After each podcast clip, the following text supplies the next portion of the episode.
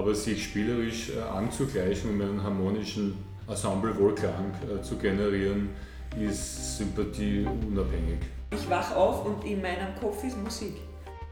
Und man kann auf viele Wiener Märkte einkaufen gehen. Nur weltberühmte italienische Bassbaritone trifft man dann am Obkirchermarkt. Ja. Ich spreche in der Früh mit meiner Stimme, ja, guten Morgen, wie geht's? Also man hat es wie so eine extra Person, mit der ich dann rede.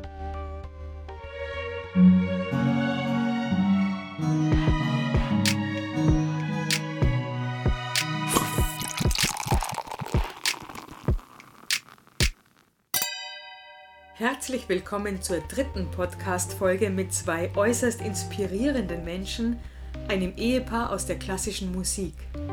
Opernsängerin Viktoria Kafkarona und Kontrabassist Matthias Kafkarona. In ihrer Musikagentur Wiener Wunschkonzert reden wir über die Bedeutung der klassischen Musik auf der Welt, in Österreich und auch in Döbling. Wir sprechen darüber, was man für den Erfolg auf der Bühne braucht ob sämtliche Klischees erfüllt werden und welche Kompositionen man unbedingt auf seinem Smartphone haben sollte. Bevor es aber um wunderschöne Musik geht, geht es noch kurz um wunderschöne Kleidung. Diese Folge sponsert nämlich das Stadtkleid in der Obkirchergasse. Dort finden Sie einen ausgesuchten Labelmix von Slow Fashion Designs bis hin zu kommerzielleren Marken und dies auch in sämtlichen Preiskategorien. Da die Inhaberin Alexandra Bogner aber auch Homestagerin ist, gibt sie mit vielen Wohnaccessoires auch immer neue Einrichtungsimpulse. Nun aber zum Gespräch mit Viktoria und Matthias Kafkarona. So, die heutige Podcast-Folge widmen wir der Hochkultur, nämlich der klassischen Musik. Und ich bin eingeladen im Wiener Wunschkonzert. Und Herzlich willkommen. ja, genau. Gegenüber von mir sitzt Viktoria Kafkarona mit ihrem Mann Matthias Kafkarona. Wir haben eine Trennwand aufgestellt zur Sicherheit, um uns gegenseitig zu schützen. Das möchte ich immer erwähnen, damit wir da alle safe sind. Wichtig. Darf ich euch kurz bitten, am Anfang euch selbst vorzustellen, damit wir das richtig machen? Ich bin Viktoria. Ich bin Wienerin, geboren in Wien, klassische Opernsängerin, selbstständig, ähm, sing, wo man mich gerade möchte und ja, viel in Salzburg oder in deutschen Produktionen. Ja, mit wie vielen Jahren hast du angefangen? Zu singen habe ich angefangen mit 14, 15, so in der Schule, durch Zufall eigentlich. Ja. Und spielst du auch ein Instrument? Ich habe lange ja Querflöte gespielt, spiele ganz schlecht Klavier, furchtbar. Aber man muss wahrscheinlich als Sängerin, Man muss, oder? ja. Aber es war eine Folter. Und ja, aber es geht. So das Nötigste. Und äh, Schauspielunterricht hast du auch dazu Auch, eigentlich? das ist ganz wichtig, ja. Das musst, damit du einfach ähm, frei bist auf einer Bühne, musst du das lernen. Magst du ein paar Stücke nennen, die du in letzter Zeit gesungen hast? Mit diesen In so der letzten Zeit, also habe ich wenig gesungen, eh klar, aber ich habe äh, Messias gemacht, szenisch in einer ganz tollen Produktion von Bob Wilson, ein ganz berühmter amerikanischer Regisseur. Und das war eigentlich toll gemacht, szenisch. Es ist ja normal ein Oratorium und hat überhaupt keine Inszenierung. Man steht einfach und singt. Und das war wirklich minutiös auf jeden Millimeter festgelegt, wer sich wann wohin bewegt. Und das war eigentlich ein sehr großer Erfolg. Schön. Dankeschön, das klingt Gerne. super.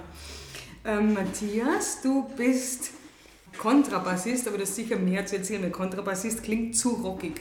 Ah, wirklich?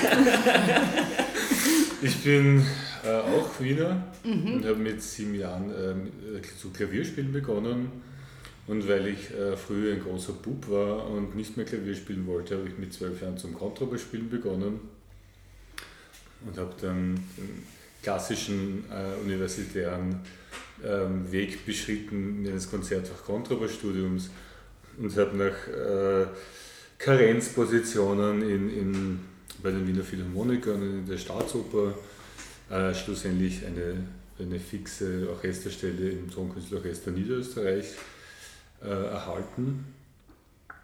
Und im Laufe dieses Studiums und im Laufe der äh, mittlerweile vielen, vielen Jahre, wo ich äh, Orchestermusiker bin, konnte ich äh, eine Reihe eine große Reihe an Künstlerkontakten knüpfen, äh, der ich, auf die ich jetzt zurückgreifen kann, wenn es darum geht, im Rahmen der äh, Musikagentur Wiener Wunschkonzert Künstler zu vermitteln, ähm, mit dem Anspruch, ja, Unterhaltung mit Haltung zu präsentieren. Ja, da liegt gleich für mich eine Wahnsinnsfrage auf der Hand und zwar, wenn so ein Orchester miteinander spielt oder gerade Streicher, ja.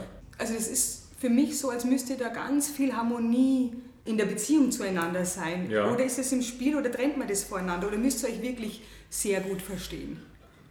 Ähm, das ist in Profiorchestern, das ist wissenschaftlich erwiesen, hat es tatsächlich keinerlei Auswirkung, äh, wie ähm, gut äh, persönliche Charaktere zueinander passen oder wie groß die Sympathie ist.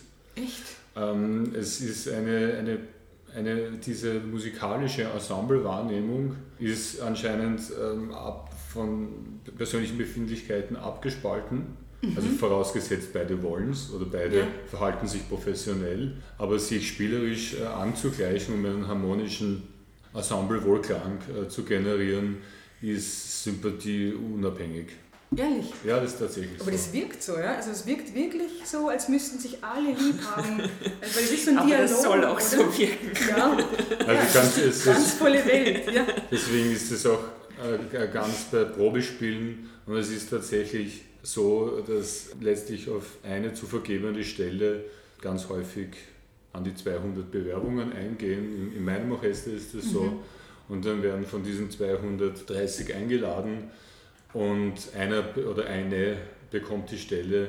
Und wenn es um Sympathie ginge, dann wäre das eine glasklare Pfandalwirtschaft und, Ja. und, und dem Niveau und dem international gegebenen Wettbewerb Ja. mehr als abträglich. Ja, Daher natürlich, das findet das nicht statt und es gibt zwei Runden hinter Paramount, dass man weder sieht, wer es ist oder welches Geschlecht der Kandidat hat. Ah, also ja. es ist also so weit wie möglich anonymisiert. Wahnsinn. Natürlich.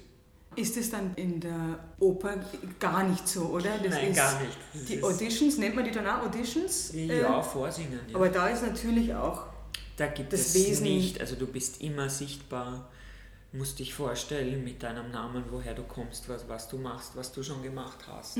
Das ist ganz, ganz klar. Mhm. okay, anders. ja klar. Das ist eigentlich auch logisch, Ja. weil man lebt ja vom Bühnenbild mit und... und Und ich glaube schon, auch bei Sängern geht es schon auch mehr um Sympathien, weil die auch miteinander einfach spielen müssen. Und Da hat die Chemie eine viel in größere Szenen, wenn du mit jemandem ja. ein Liebespaar bist, musst du dich in dem Moment gut verstehen. Du kannst nicht sagen, ich hasse die Person, aber ich tue jetzt so, als ob das würde das Publikum immer merken. Wenn man sich wirklich gar nicht versteht, das spürt man immer ein bisschen unterschwellig. Das kann man vorstellen. Matthias, noch Frage, warum Kontrabass? Was ist die super Faszination? Also, dass es einfach ein riesiges, imposantes Gerät ist. Ähm, ich fand es einfach cool, ja. und für, für Geige und Cello war ich schon auch damals Spur zu alt. Ja. Und auf die Idee, ein Blasinstrument zu probieren, bin ich warum auch immer nicht gekommen. Und Kontrabass fand ich cool, weil es auch im Jazz natürlich äh, zu, zum Einsatz kommt. Und ich wollte mir auch diesen, diese Option offen halten.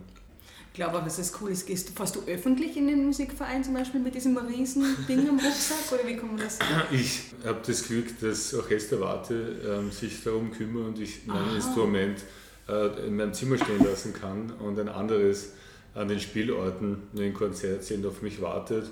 Aber das ist der, der karmische Ausgleich für die Studentenjahre, wo es die ungeschriebene Regel gab, dass Kontrabassklassen immer im letzten Stock und der Lift immer kaputt war. Und egal ob Kurs oder Studium oder, oder sonst wo, Schlepp. ähm, Ja, da ist genug geschleppt worden. ich finde es super, dass es einen karmischen Ausgleich gibt im Alter. Ich bin noch Es funktioniert. super. Täglich wird geübt hier zu Hause. Ja. Ihr übt täglich. Wie Ja. versteht ihr euch mit den Nachbarn? Eigentlich erstaunlich gut. Also ich habe jetzt in zwei Altbauhäusern, also das ist das zweite Altbauhaus, in dem ich wohne, und bis jetzt hatte ich total süße Nachbarn, die alle Opernfans immer waren. Aber es ist Und vor trotzdem allem von irre Hund laut, auch oder? Fans, Stimmt? weil der Hund ist noch lauter als ich. Also wenn die Wilma singt, das ist für mich unerträglich, aber für die Nachbarn Gott sei Dank erträglich. Die haben sich noch nie beschwert. Ich bin total glücklich. Und äh, täglich, es wird täglich geübt. Du musst täglich deine Tonleitern singen oder Ja. hast du, Du bestimmte... musst, es ist wie Gymnastik. Du musst einfach in Shape bleiben. Also es ist wie ein, es ist ein Muskel. Du brauchst Kondition. Es ist, ähm, wenn du krank bist und eine Woche nichts machst, musst du auch wieder langsam anfangen. Dass du wie wenn du Läufer bist und deine Kondition abgebaut hast, wieder Kondition aufbaust, gymnastizierst, dehnst, auch wieder Cool Down machst und so. Es ist wirklich wie ein Sport ein bisschen. Nochmal zurück zum Werdegang, weil es war offensichtlich für euch beide klar, in die klassische Musik zu gehen. Ist es eine familiäre Vorbelastung? Waren Gar die nicht. Eltern schon? Gar Nein. nicht, bei mir gar nicht. Meine Idole? ganze Familie sind Ärzte, bis auf einen Urgroßonkel, der Opernsänger war. Aber den habe ich nie persönlich kennengelernt. Woher kam das dann? Das, irgendwie habe ich das immer gewusst. Ich weiß nicht warum. Aber ich Als denke, dein Kind. Urgroßonkel war immerhin der äh, Ochs von Lerchenau im Ja. Rosenkavalier in der Berliner Erstaufführung unter dem Komponisten Richard Strauss am, am Dirigentenpult. Ja. Also überhaupt nicht äh, Also-. Und Bela Bartok hat im äh, Herzog Blaubart geschrieben. Das war für ihn komponiert, das Stück. Aber ich habe ihn ein nie bisschen tief gestampelt jetzt. Er Ja. hat mich nicht vorbelastet. Aber das habe ich nie äh, bewusst, oder das hat mir nie jemand gesagt, wie ich Kind war. Ich habe einfach Okay. drauf losgesungen, wie alle Kinder mit der Haarbürste in der Hand Ah, im ja. Kinderzimmer und Ja. habe, ich weiß nicht, Tina Turner gesungen und lauter Schwachsinn. Und Cecilia Bartoli. und Bartoli und alles gleichzeitig. Und zum Einschlafen Mozart-Kassetten gehört und Ja. es war einfach immer so. Ich habe nie ohne Musik können. Mir war das immer, wenn keine Musik war, war es mir auch zu still einfach. Es ist heute ich noch muss so. sagen, jetzt ganz kurz aus meinem Nähkästchen, ich habe es immer ganz still. Ja, Ja, wenn ich Musik höre, ist es sehr bewusst, ja, aber sonst ist es ganz still. ja. Nie was laufen. Beneidenswert. Also ich wache auch auf und ich habe jeden Tag ein anderes Lied in meinem Kopf. Meistens irgendeinen Schwachsinn, wirklich. Also vollkommen abstruse Dinge, Schlager, ganz schlimm. Aber ich, hab, ich wache auf und in meinem Kopf ist Musik. Aber du, hör, also du hörst dann nicht nur Klassik, also es Nein, nein, gibt auch nie. andere Sachen. Also privat höre ich alles außer Klassik ah, tatsächlich. nicht Schlager, aber Okay.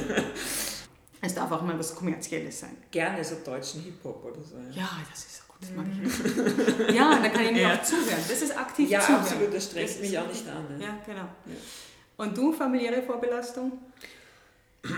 Ja, also ich bin mit äh, Ö1-Disco meiner Mutter aufgewachsen. Das war 24-7 Beschallung mit des Kultursenders des Landes. Und ich müsste lügen, wenn, mich das nicht, wenn ich sagen würde, das hat mich nicht geprägt. Ja. Natürlich. Aber meine Eltern waren beides nicht ausübende, aktive Musiker. Die Generation der, meiner Großeltern äh, standen klar in, der, damals, in dieser damals ganz gegenwärtigen Hausmusiktradition und haben die Schammelinstrumente, äh, Zither, Zithergeige, laute Gitarre und Kontragitarre äh, gespielt und Hausmusik betrieben. Klavier auch natürlich. Ja. Voll schön. Das verbindet mich auch übrigens sehr mit dem Bezirk Döbling. Ja. Ja. Na, selbstverständlich. Back to the Immerhin, roots. immerhin äh, haben wir den Anton Karasplatz. Wie wir wissen, Harry Lime Theme war der erste österreichische Hitparaden Platz 1 in den USA. Wie wir wissen, finde ich schön, dass du es formulierst. Ich wusste es nicht. Ja, Der dritte Mann.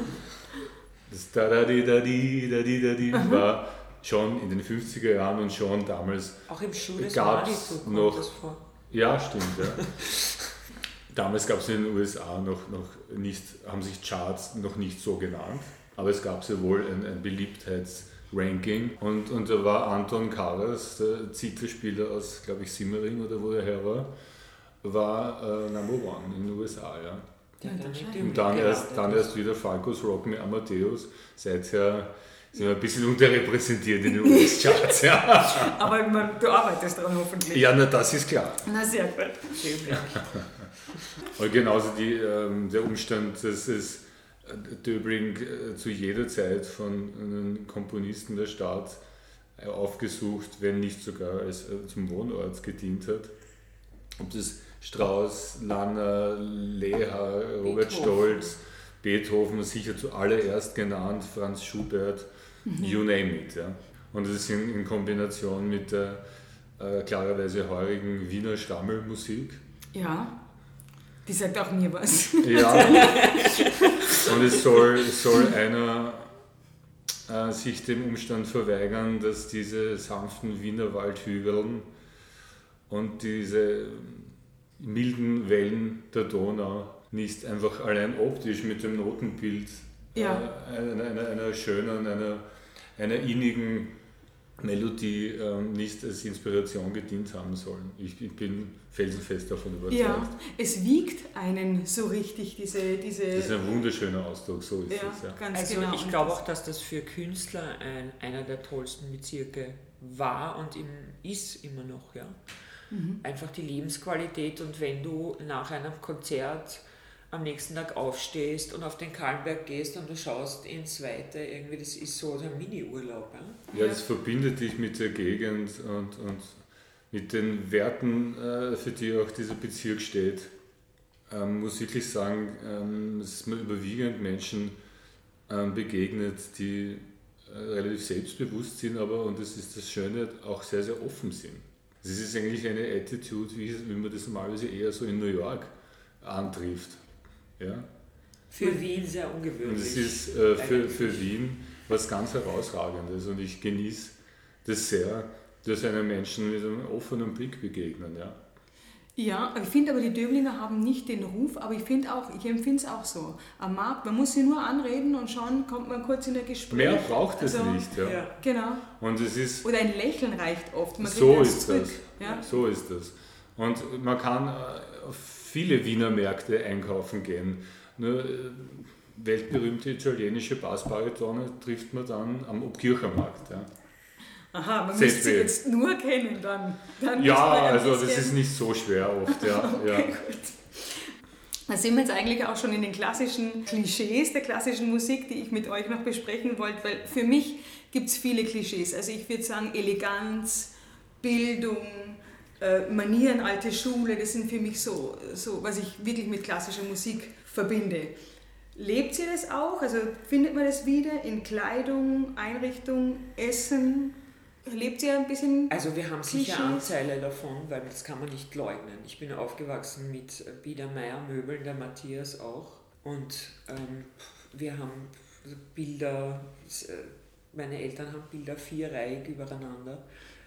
Ich habe das natürlich zu gewissen Teilen und man hat das in sich und die Tradition und allein klassische Musik, die 400 Jahre alt ist, 300 Jahre, das gibt schon was vor. Also es ist schon ein strenges irgendwie Gerüst, was da vorgegeben wird, aber wir sind trotzdem äh, jetzt nicht 100 und 120 und junge Menschen. Und es ist ein Mix, glaube ich, aus ja. allem. Also man kann das nicht total abschütteln, aber wir leben jetzt nicht im Museum, wir haben moderne Möbel, wir haben einen Mix, glaube ich, aus, es ist so kunterbunt äh, zusammengewürfelt und ich habe auch gerne leere weiße Wände einfach und irgendwie Luft zum Atmen und also ich würde jetzt nicht so museal wohnen wollen wie meine Eltern. Zum Klischee Operndiva, wie viel Operndiva steckt in dir?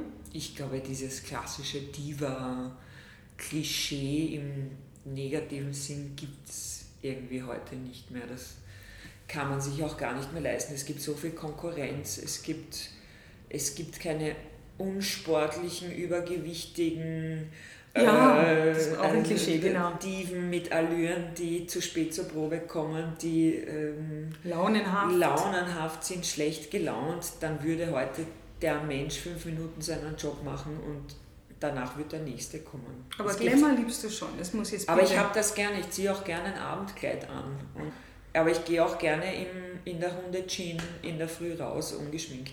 Es gibt nicht nur das eine. Trotzdem muss ich sagen, würde es mich also einfach in meine, meine Welt desillusionieren, wenn ich jetzt zum Beispiel den Matthias nach einem Musikverein rauskommen sehe und er geht in McDonalds und nimmt den Big Mac. Das wäre irgendwie meine Welt. Liebe Nicole, ich würde auch noch gerne auf deine vorvorige Frage replizieren kurz.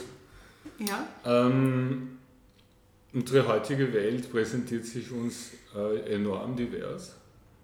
mhm. enorm vielfältig. Äh, spätestens äh, seit der Erfindung des Internets relativ unübersichtlich und ja. inhomogen.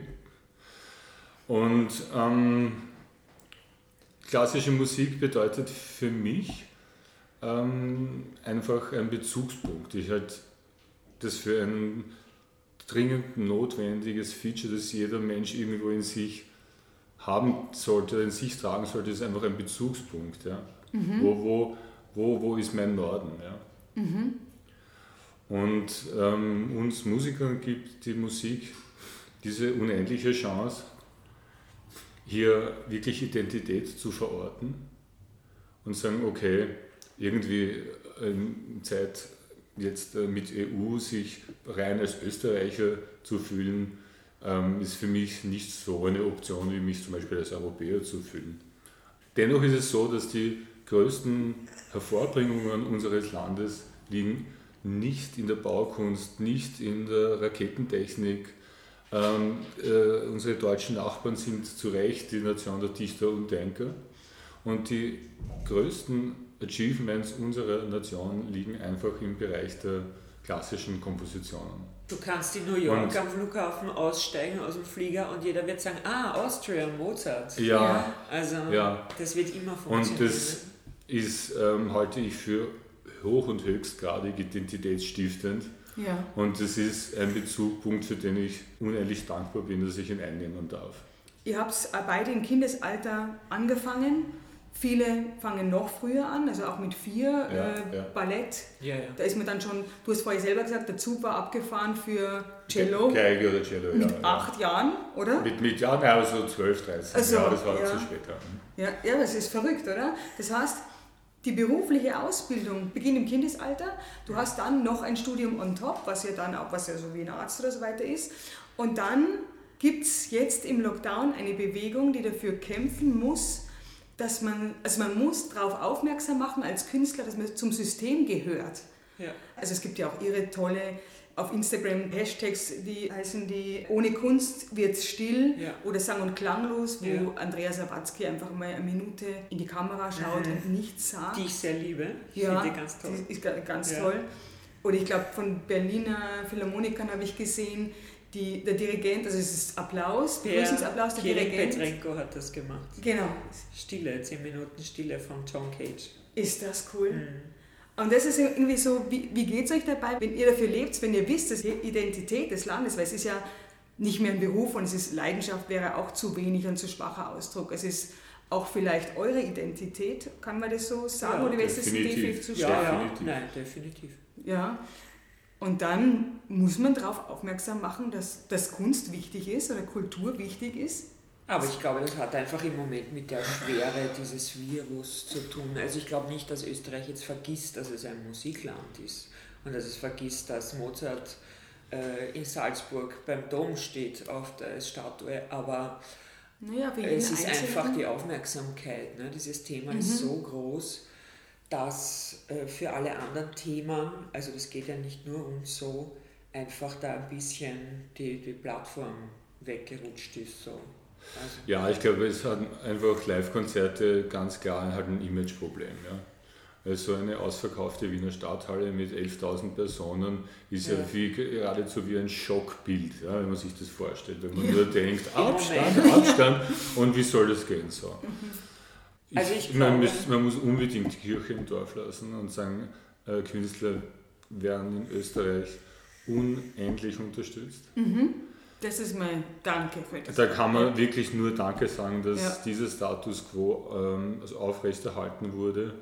Man muss sich vorstellen, dass aufgrund der Arbeitsintensität der Proben und, und, und, und ähm, Aufführungen an der New Yorker Met es den angestellten Musikern und den Sängern und Choristen es nicht erlaubt war, anders als in Manhattan zu wohnen.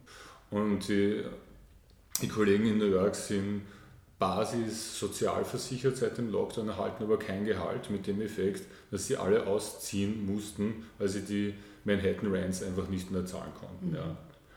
Das ist leider tatsächlich so, dass mhm. die wunderbarsten Sänger singen auf der Straße und singen in den, in den U- und Bahnsteigen. Ja. Und das ist dramatisch. das, ist, das tut mir wirklich im Herzen weh. Und von diesen Zuständen sind wir in Österreich so dermaßen weit entfernt, wie ja. es nur geht. Ja. Man kann nur Danke sagen, dass äh, die Handhabung so ist, wie sie ist. Was mir wirklich leid tut, ist diese ganze große äh, Rockkonzertbranche. Wurscht ob Technik oder das ist dann egal, aber große Veranstalter, wir haben Freunde, die Bühnen aufbauen für ACDC, Bekannte, die dort äh, ja, die Mega-Events veranstalten. Die Mega-Events ja. veranstalten, die haben äh, teilweise 20 Angestellte, 30 Angestellte, die haben nichts. Da gibt es keine Alternative wie bei uns, dass man so kleine Konzerte mal vielleicht mit 250 Leuten gesetzt. Oder man das streamt Konzerte. Ja, ich kann kein Rockkonzert streamen. Also die sind wirklich, und das sind Riesenunternehmen mit LKWs und das ist für mich, diese Leute sind die wirklich Armen in der Branche. Gibt es schlechte klassische Musik eigentlich? Gibt es das? Muss es ja geben, oder? Du meinst zu, zu Recht vergessene Werke? ja, die gibt's. Okay. Leider ja. Das heißt, die sind dann wirklich, also die kennt man dann nicht mehr. Die kennt, die sind, sind zu Recht vergessene Werke.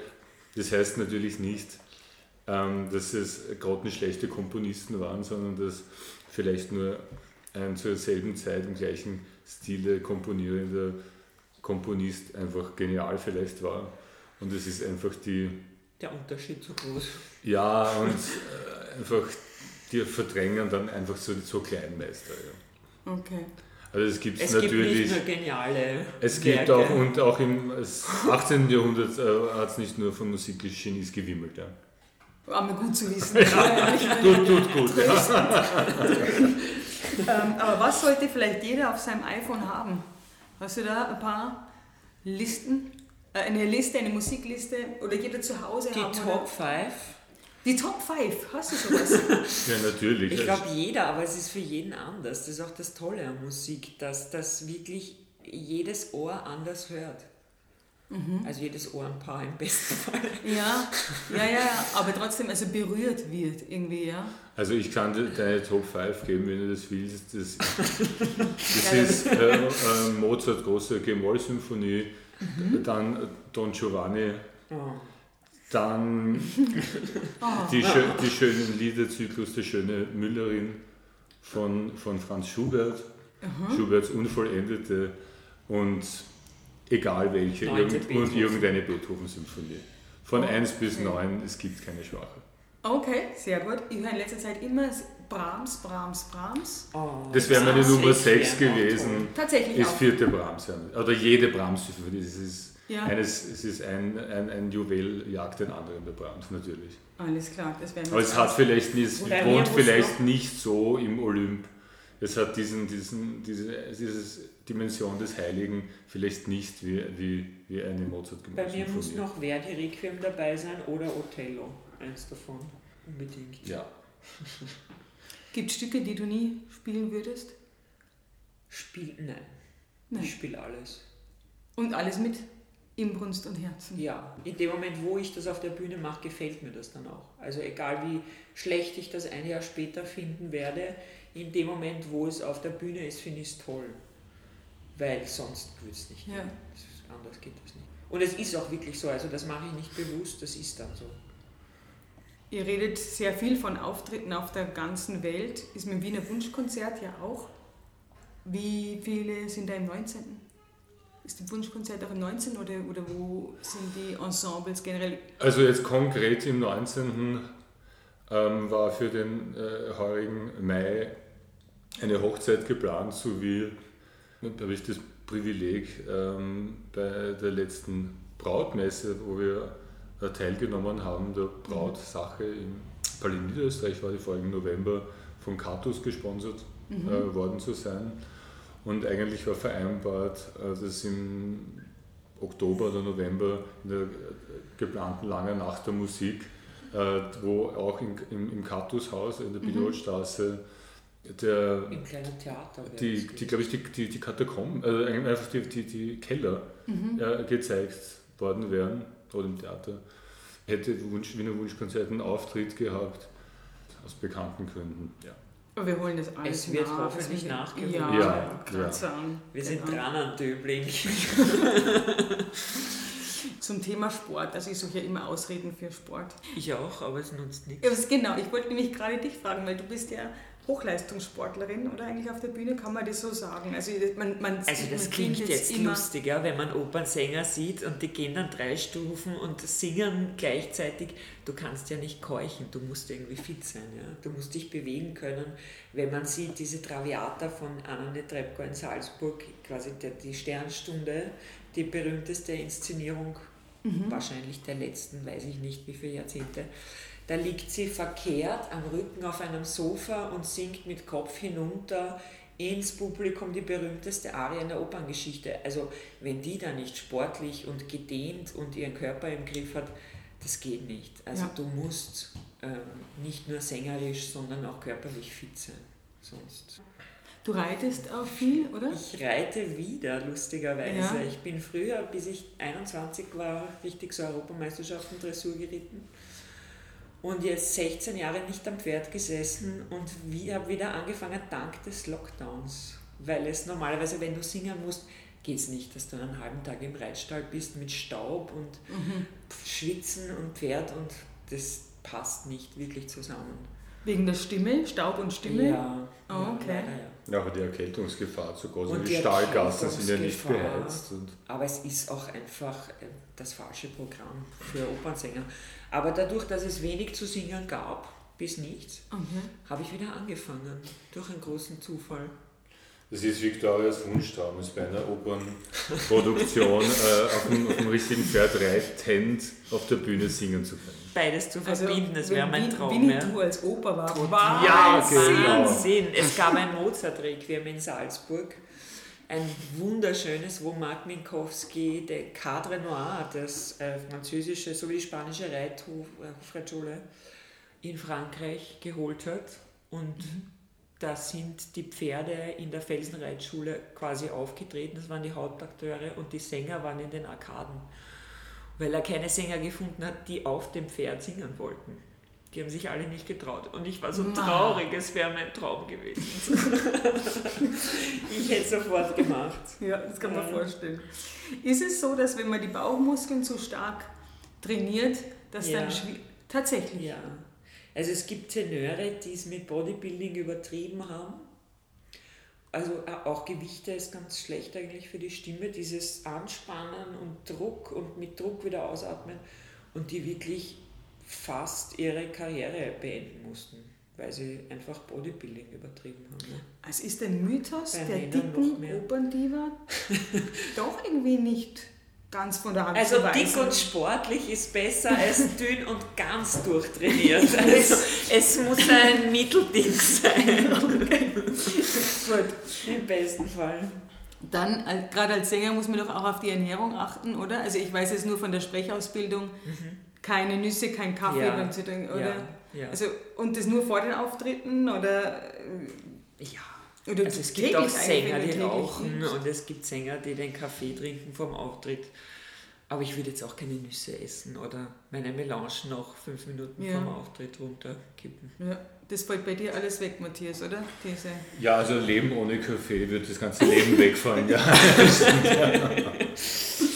Aber der Verzicht ist wahrscheinlich auch bei dir bei extremen Sportarten, oder? Das kannst du jetzt auch, also auf die Finger musst du auch Ja, aufpassen. ja, also, Also kiten oder sowas wäre nichts. Stocke werfen dem Hund auch gefährlich. Ja, das, das geht. Aber so, so klettern oder so würde ich mich nicht trauen zum Beispiel. Ja. Steht das im Vertrag zum Beispiel, sowas? Nein. Wie bei Schauspielern? Bei mir steht es im Vertrag. Also wir Das- durften früher nicht schwimmen, boxen, reiten, alle diese Sachen. Das ist heute Gott sei Dank weggefallen, sonst hätte ich jetzt niemals öffentlich gesagt, dass ich reiten gehe. Ah, Weil das okay. war früher äh, Verboten. verboten ja. Alles klar, ja, musst immer fit sein. Ja. Das ist noch, also es ist unglaublich, was ein Bühnenmensch eigentlich leisten muss. Also wirklich täglich üben, täglich verzichten, fit halten, das ist wirklich. Ja, aber man macht das ja aus einem Grund. Also das ist ja nicht Das Verzicht Sog, und oder? ich sitze jetzt im Zimmer und denke mir, ich würde so gerne Nüsse essen. Sondern es hat einfach einen Grund und es geht mir auch nicht ab. Es fehlt mir nicht. Diese Leidenschaft ist der Sog dazu, Ja. dass das irgendwie Ja. Wegen heute und früher und so weiter, wie setzen ihr momentan die Zielgruppe? Ist die noch älter, hohe Bildungsschicht oder verbreitet sie sich schon ein bisschen jünger und alle Einkommensschichten durch und wie ist das so? Also, bei Also die Musikvermittlung ist, ich glaube, es gibt keine Klangkörper mehr, die auf Musikvermittlung verzichten. Ja. ja. Es hat wirklich das letzte Ensemble verstanden, dass äh, da reine Seniorenveranstaltungen einfach äh, das Genre als solches bedrohen. Mhm. Und es wird sehr viel in, zum Teil in Schulen direkt örtlich gegangen oder es kommen ähm. Schulklassen und es werden eigene, eigene Programme mit Moderator, ähm, für, äh, wo das äh. Stücke aufbereitet sind für Jugendliche und Kinder. Das, in diese Richtung geschieht sehr, sehr viel. Bis Es hin, gibt einen wie wir eigenen wissen, Studienzweig auf der Musikuni, wo du Musikvermittlung, genau das studieren kannst, Musikvermittlung. und es war sicher die ganz richtige Entscheidung von Bogdan Rostschitsch, die äh, Staatsopern, Generalproben für Jugendliche bis 27 äh, zu öffnen gratis. Ja. Ja?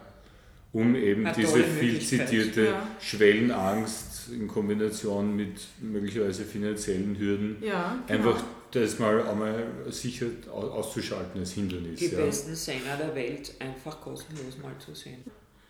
Das wusste ich nicht, das ist ja eine tolle Geschichte. Ja. Musikvermittlung, dass es als Studiengang Ja. gibt. Ja, Ähm, Also, es hat sehr gute, also das kann man auf der Musikuni studieren und in der, im Institut für Kulturkonzept, da gibt es einen ganz tollen Studienzweig, das habe ich gemacht, zusätzlich zum äh, Singen, weil es mich Okay. interessiert hat. und man merkt auch eine Veränderung dadurch im Publikum bei den Abendveranstaltungen. Ich finde schon ein bisschen. Also ich war in Paris Ende September, wo das Publikum viel jünger ist. Also da ist es mir wirklich aufgefallen, ich dachte, ah, das ist ganz anders als in Wien. Es sind wirklich fast nur junge Leute. Mhm.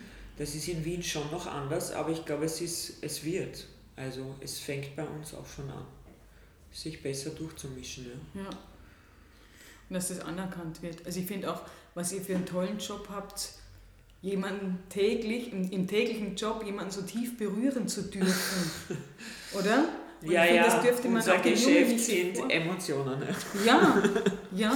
Also ich finde, also mir geht es so, durch das, dass ich auch natürlich Ja. wenig Musik höre, Ja. so Alltagsgeblubber, wenn Ja. ich da drin sitze, im Musikverein zum Beispiel oder äh, ehrlicherweise auch ein Heiligabend, äh, wenn stille Nacht ist, Mhm. Ja. Natürlich. oh, Wahnsinn, ich muss so mit Wird den viel Tränen gesungen kämpfen. bei euch zu Weihnachten? Gar nicht, Gar nicht. gar nicht. Dann kommen wir mal zu euch. Dann passt das schon Ja, für das super, ja. Klopf, klopf. Also das O Tannenbaum äh, stimmen wir kurz an, es ist aber dann eher schon so, O Tannenbaum, weil gerade wieder wer irgendwas macht und Okay. nicht aufpasst. Also ja, nee. Ja. Aber das ist vielleicht, was ich vorher gesagt habe, zum ähm, Thema der Identitätsstiftung. Das ist vielleicht, ist vielleicht O Tannenbaum das drastischste Beispiel. Ja.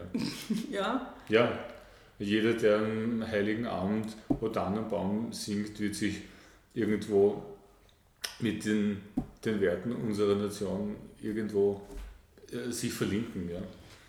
unbewusst oder bewusst auch. Gell? Das Es ist, es ist das beiden Wunderbare der. Musik, es ist egal, ob es bewusst Ja. oder unbewusst, es verändert einen in jedem Falle. Du kannst es nicht ohne Emotion Ja, hören oder ja, singen. Es geht ja. nicht. Und wenn es noch so schief ist und noch so schrecklich. Das und, das und das ist nicht der Punkt. Das ist auch da ein Stück weit so dieser unvermeidliche therapeutische ähm, Anspruch, den Musizieren zu Recht erhebt. Ja. Weil es einen mit sich selber und mit den anderen äh, verbindet. Ja, das ist eine enorme Einer Chance. unserer lustigsten Weihnachtsabende war vor zwei Jahren bei unserem Anwalt, wo wir durch Zufall hineinge... Also er hat uns eingeladen eigentlich zum Abendessen. Okay. Das ging nicht, weil wir mit Eltern und so und wir kamen dann, da war schon alles vorbei und ich sagte, na bleibt's noch. Und es hat geendet, dass wir um zwei in der Früh nach, ich weiß nicht, 78 Weihnachtsliedern, wir haben den ganzen Abend nur gesungen und? Wein getrunken Ja. und irgendwann um zwei in der Früh sind wir betrunken rausgegangen. Aber das war das schönste Weihnachten seit Singenderweise. ewig. Ja. Singender Wahnsinn war das. Da wäre doch, doch eigentlich ganz gern mal dabei. Also wenn dein Anwalt, äh, Ja. lade mich doch bitte Ja, mit. wir werden es ihm sagen. Spielt ihr auch miteinander? Im Wiener Wunschkonzert, glaube ich, auf Ja, jeden Fall. Ja, ja. sonst nie eigentlich. Das einzige Mal, als wir uns kennengelernt haben und dann Ja. nie wieder. Ja. Oh, wie Ah, schön. ganz peinlich. Klischee. Auf der Bühne. Mhm. Schön. Also da musste man jetzt nicht schlecht spielen, dass man sich jemand verliebt oder so zum Nein. Beispiel. Das war dann schön. Ja. Sehr Ich gut. war sofort in die blonde Choristin verliebt, wie ich sie gesehen habe. Mhm. Im Sommerkleidchen, mein Gott. Ein Traum. Herrlich. Und ihr beratet euch auch weiterhin gegenseitig oder seid ihr eure Kritiker oder hat das gar nichts miteinander zu tun oder macht jeder Doch. sein Süppchen? Doch. Das heißt schon, das ist Das so, ist Freundchen, schon heute hast dich aber verzupft ordentlich. Ach so, nein, das würde ich nie machen. Oh. Aber bei Wunschkonzert beraten wir uns schon und schauen, äh, was passt zu einer Location. Wenn ich jetzt in einem großen Palais bin, ist das Stück irgendwie zu minimalistisch oder ist das zu pompös für den Anlass oder Mhm. da reden wir uns schon, besprechen wir uns schon. Toll. Kritik gibt es nicht.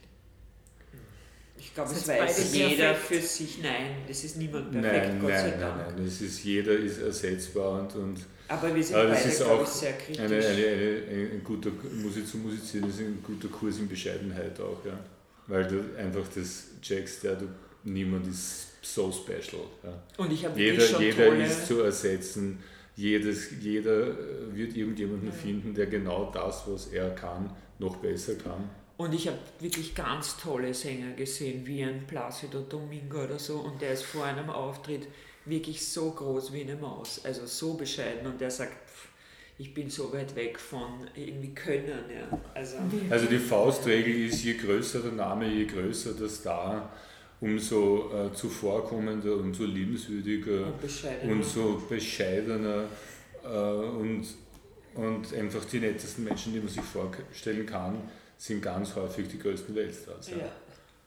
Also das ist wirklich so eine Regel, die in Stein gemeißelt ist eigentlich. Naja, es gibt Ausnahmen, wie wir wissen, aber das davon zu sprechen, das steht sie gar nicht dafür. Es Ja. ist, Was ich Erfahrung gemacht habe mit, mit Künstlern oder so, wo ich in meinen Workshops, wo ich dann ein paar, paar Musical-Stars und so weiter auch kennengelernt habe, da ist es schon, also die Amplituden zwischen ich bin so gut, die Welt möchte ich einreißen und dann fällt man zwei Tage später in ein ganz tiefes Loch und, und findet sich furchtbar.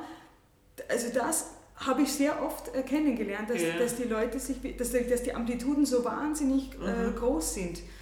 Ich glaube, je länger du das gedacht. machst, umso besser kannst du Situationen einschätzen. Also, Und gibt es Amplituden noch oder ist das dann so? Ja, Das das gibt es immer. Also es ist auch nicht jeder Tag gleich. Du bist mal, denkst du dir, ah, heute läuft super und am nächsten Tag überlegst du nochmal und denkst dir, hm, vielleicht Ja, war es gar nicht so super. es ist eine super Frage, weil ich Aber- sehe es so, diese Amplituden, die gibt es ein Leben lang. Ja? das Nur aufhören. wenn du äh, emotional diese Hochschaubahn mitgehen würdest, es wäre viel zu anstrengend. Das ist äh, ein weiterer. Kurs, den man ähm, beim Musizieren belegt, ist, dass man lernt, sich emotional ein Stück weit von der Selbstauffassung oder von der Selbstbewertung sich zu entkoppeln. Ja? Dass man, man kann sagen, okay, ich glaube, heute war ich absolut nicht gut drauf. Und, und man sieht es, man lernt es mit einer bestimmten Distanz zu sehen, ohne da deswegen in Depressionen zu verfallen. Wenn du von deiner persönlichen äh, Glücksempfindung oder, oder Selbstrespekt das von deiner Tagesverfassung abhängig machen würdest, du würdest einfach nicht fertig werden. Ja? Das wäre Ja. viel zu anstrengend Das ist auch für die Psyche, ich, und das wird, das wird emotional Also, keiner backen. Ja? Sondern, okay, heute ist so, morgen wird es wieder anders Und sein. es ist dann auch ein Job. Also es geht auch das Leben weiter ohne den Job. Also Und dafür muss man eben sehr, sehr viel können, dass wenn man auch einen gerade schlechten Tag erwischt bei einer Aufführung, muss es noch immer gut genug sein. Ja? An mentaler Stärke muss man dann sehr viel können. Auch, ja. Also, Nein, ja, auch, oder auch, auch fachlich, spieltechnisch. natürlich. Ja. Na klar. Dass einfach Das genug muss überbleibt. Ja. Genau. Ja, es muss genug Genau. überbleiben. Es gibt immer, jeder kennt das, Nervosität ähm, bringt immer Abstriche mit sich. Man sieht es bei den Größten. Aber es ist noch immer wow. Ja. Ja. Weil einfach so viel da ist, dass man schon eine Schippe wegnehmen kann. Es ist nur, man will noch immer am Boden liegen. Ja. man, also ich habe auch mal einen einen Vortrag von einer Skifahrerin ähm, gelesen, jetzt weiß ich nicht mehr, wer, es war. Auf jeden Fall, die sagt dann auch, also wenn am Freitag das Skirennen schlecht läuft, dann kann ich nicht mehr an Selbstzerstörung arbeiten, sondern ich muss mir es ganz kurz anschauen, analysieren, aber am Samstag ist ja schon wieder das nächste Ja, Rennen. ja. ja. Und so ist es wahrscheinlich pragmatisch dann auch, ja, dass man dann ja. wirklich mal sagt, so, das war's jetzt und fertig. Und diese, abgehakt und Na, man schafft diese Distanz äh, zwischen der eigenen Emotionalität, die von der man natürlich abhängig ist, die tunlichst äh, relativ stabil sein sollte und, und wie man jetzt gerade performt. Man kann da ein, ein, ein professionelles Protokoll dann durchgehen, das mit Sicherheit Analyse und beinhalten wird, aber es ist, äh, hat natürlich in gewisser Weise was Schizophrenes, es ist extrem beim Singen, ja? weil, man, weil man so eine Distanz schafft zwischen zum Beispiel beim Singen der eigenen Stimme und der eigenen Persönlichkeit, in der Beurteilung, meine ich. Ja? Es hat ein bisschen einen doppelten Boden, ja, weil es ist, du musst natürlich eine echte Emotion erzeugen, die in dir sein muss. Du kannst ja nicht das irgendwie herzaubern aber es darf dir nicht so nahe gehen, dass es dich selber wirklich so einnimmt. Also du kannst unglaublich traurig sein auf der Bühne und von der Bühne gehen und einen glücklichen Abend, einen lustigen Abend danach. Ja. Also, du sprichst du oft mit deiner Stimme, ne? Ich spreche in der Früh mit meiner Stimme, ja, guten Morgen, wie geht's? Also man hat es wie so eine extra Person mit der ich dann rede. Das habe ich mit, das hab ich mit der Schizophrenie gemeint. Ja, ja ah, jetzt habe ich das auch verstanden. Nein, es ist ja auch absurd, ja, es ist ja auch überhaupt nicht zu sagen, verstehen. Wie geht's? Alles in Ordnung? Ja. Wie ist es heute? Und so. Es ist ein bisschen, ja. bisschen schräg, aber.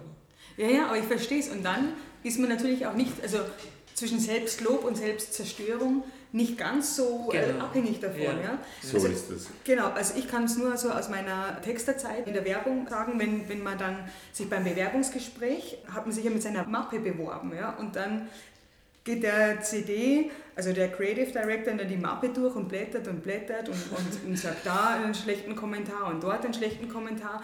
Und dann verwechselst du schon einmal, dass jetzt nicht du hier auf dem Tisch liegst, ja sondern es ist nur eine Arbeit von dir. Ja. Da muss man dann schon sagen, okay, das ist nicht meine Identität, Aber das ist, mein hart, Job. Das, es ist hart, das zu lernen am Anfang. Aber wie? Ja. Also ja, genau, also mit Selbstzerstörung bin ich auch, da, da bin ich auch Profi. Also ich kenne das auch von Vorsingern. Wie ich so Studentin war und in meinem ersten Vorsingen bin ich hineingekommen und der hat mich nur angeschaut und gesagt, ah, Sie sind Mezzosopranistin. Ich dachte, Sie sind Sopran, Sie sind ja blond. Aha. Und dann denkst du dir, habe ich jetzt die falsche Haarfarbe? Bin ich jetzt irgendwie fehl am Platz, weil ich blond bin? Und so Dinge. Also man muss das von Aha. sich irgendwie lösen. Aber das habe ich nicht kapiert, so weil Mezzosopranistinnen sind eher sind dunkle Typen. Weil die Stimme dunkler ist? Weil die Stimme dunkler Aha. ist, genau. Ja, okay, das ist dann naheliegend. Zum Schluss euer Lieblingsplatz in Döbling. Oh, das dürfen natürlich auch zwei sein, weil ihr seid ja zwei Identitäten. Ich weiß es schon. Ah. Es sind doch zwei bei mir. Mein Lieblingsplatz, also Pfarrplatz, liebe ich heiß und innig. Schon allein deswegen, weil wir jedes Jahr unseren Christbaum kaufen. Aha, ja. Ja. ja, aber das stimmt, das ist ein, noch einmal ein, ein Dorf, also ein, ein ja, ganz kleiner Platz, der süß. auch irgendwie aus der Zeit, also ruhiger ist ja. und nochmal entschleunigender ja. und ja seiner Zeit Ganz eine tolle Ecke. Ja, ja das mhm. stimmt, ja. ja. Magic. Ja. Und, und der Kahlenberg natürlich. Und bei mir ist es der Kahlenberg und in letzter Zeit der Saarplatz lustigerweise, mit dem Cottage, das, dieses kleine Aha. Café ja. und so der Platz und ich finde das alles so, das hat ein bisschen so ein Urlaubsfeeling, wenn man da sitzt und einen Kaffee trinkt und es ist so wie so Mini-Sylt. Ja, ja, Sylt. Unser Lieblingsgeschäft in Döbling ist äh, Donati. Ja. Das ist die Blumenhandlung, ja. Weil ja. ein schöner Platz. Da sind wir wirklich irgendwie, da dreht man auch dann das Hirn ab. Ja. Gerade vor Weihnachten. Und einfach nur, weil es so schön ist, muss man da rein und Event shoppen. Also die haben ja unglaublich schöne Sachen. Ja, ja. Also das ist und, und, preislich von bis, also das ist Ende, Ende nie eigentlich. Ja, ja. Das ist wirklich, aber halt sehr stilvoll. Ja. Aber toll. Ganz besonders schön, ja. Super. Vielen Dank für Danke die Einladung, dir. es war Vielen wunderbar. Dank, liebe Nicole. Danke dir. Dankeschön. War lustig. Ach.